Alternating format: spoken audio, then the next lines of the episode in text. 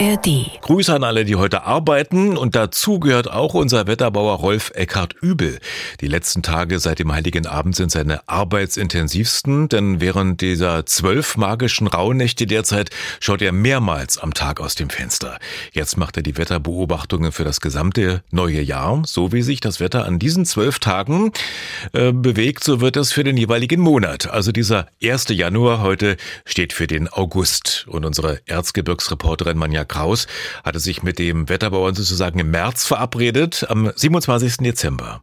Die Sonne scheint in die Wohnstube der Übels und das am dritten Beobachtungstag. Und der steht für den März.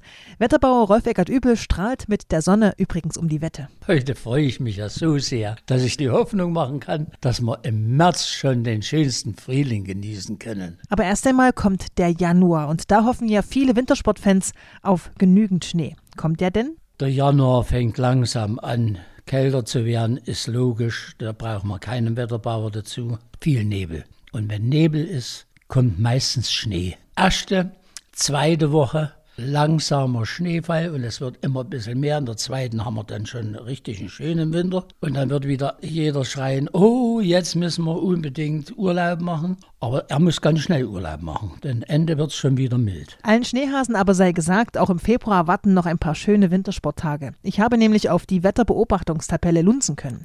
Eine ganz neue Tabelle. Rolf Eckert Übel teilt den Monat jetzt nicht mehr in vier Wochen, sondern in drei Teile. Ich bin eigentlich die vielen Jahre in meiner Analyse so weit gekommen, dass wir im Zuge des Klimawandels und der vielen Extreme, die wir erleben, wöchentlich gar keine Vorhersage mehr machen kann.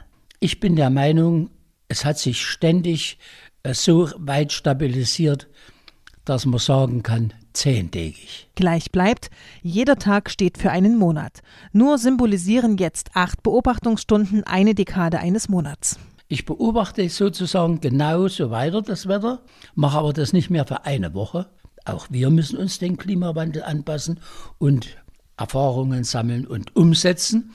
Und warum soll der alte Wetterbauer nicht auch mal neue Wege beschreiten? Schmunzelt der noch 81-Jährige, der zum Start ins neue Jahr auch noch ein paar Wünsche loswerden will. Ich meine, ich habe ja schon ein Alter erreicht, also wo an erster Stelle die Gesundheit steht.